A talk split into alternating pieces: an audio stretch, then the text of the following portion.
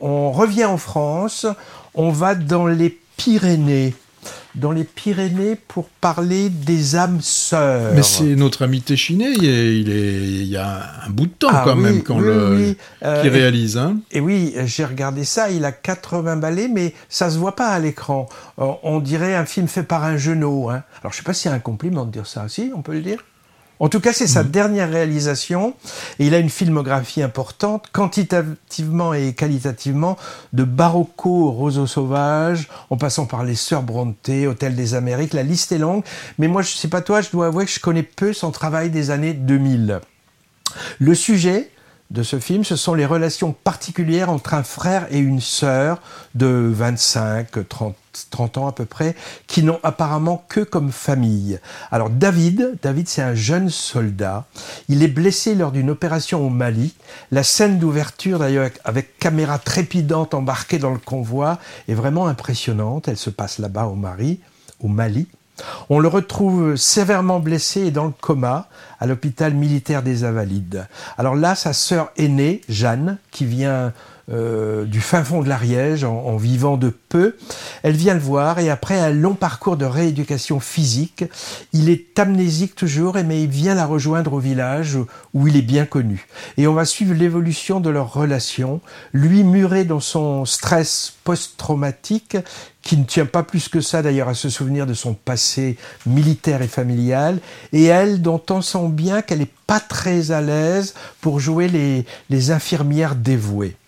Alors moi je trouve qu'un des meilleurs moments du film, c'est la première demi-heure où on suit le parcours de reconstruction physique du jeune homme, avec un aéropage de médecins, kinés, orthophonistes, masseurs, psychologues, tous hyper attentionnés. C'est vraiment impressionnant. Hein et, ce moment est d'une grande qualité documentaire. C'est aussi d'ailleurs au passage un bel hommage au, au, corps médical et paramédical.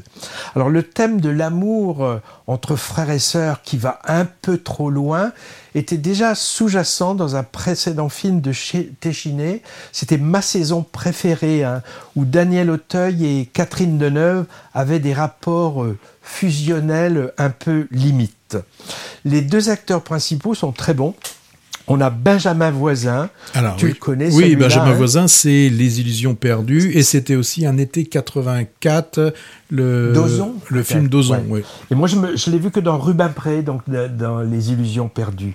Et Noémie Merlan, qui a récolté cette année le, le César de l'espoir féminin pour son rôle dans L'innocent de Louis Garrel, et qu'on va voir de plus en plus sur les écrans. Tu vas nous parler d'un film où elle est présente tout à l'heure. Un an, un jour. C'est, c'est pas plutôt le second rôle plutôt que tu m'as dit. Qu'est-ce que j'ai Espoir féminin? Espoir. Peut-être. Ça existe? Oui. Remarque, c'est peut-être Espoir. Je sais plus. En tout cas, la caméra s'attarde beaucoup sur leurs visages, mais des visages qui restent finalement assez insondables. On peut aussi signaler quelques personnages secondaires assez originaux et, plutôt bien campés. Je pense à la mairesse du village, très pédagogue, qui nous fait à un moment une leçon sur l'inceste, ou aux voisins proprios, bougon mais sympa euh, et tragique en même temps, qui joue à se travestir. Téchiné, il a souvent filmé la, marginalité et sexualité hein, euh, dans ces films. Par exemple, je me souviens de J'embrasse pas sur la prostitution ou Les roseaux sauvages, mmh. par exemple, sur l'homosexualité. Moi, j'ai beaucoup aimé cette façon qu'a Téchiné. J'embrasse pas, c'était sur la prostitution masculine. Oui, mmh. euh, euh, je sais plus. Ah oui, oui, oui. C'était oui, pas oui. Emmanuel Béard? Non, non, non. Ah, je non, confonds non, alors. non. Alors, on a beaucoup aimé cette façon qu'a Téchiné d'inscrire ses personnages dans, dans un territoire précis. Ici, les Pyrénées ariégeoises, vraiment superbe décor naturel pour cette histoire intimiste. Et c'est ce qu'on disait, hein, je, malgré son âge avancé, il approche les 80 ballets. Il a une façon de filmer très moderne et, et pas du tout académique. Et il pose un regard qui me semble assez juste sur ces deux jeunes, sans pathos et sans jugement.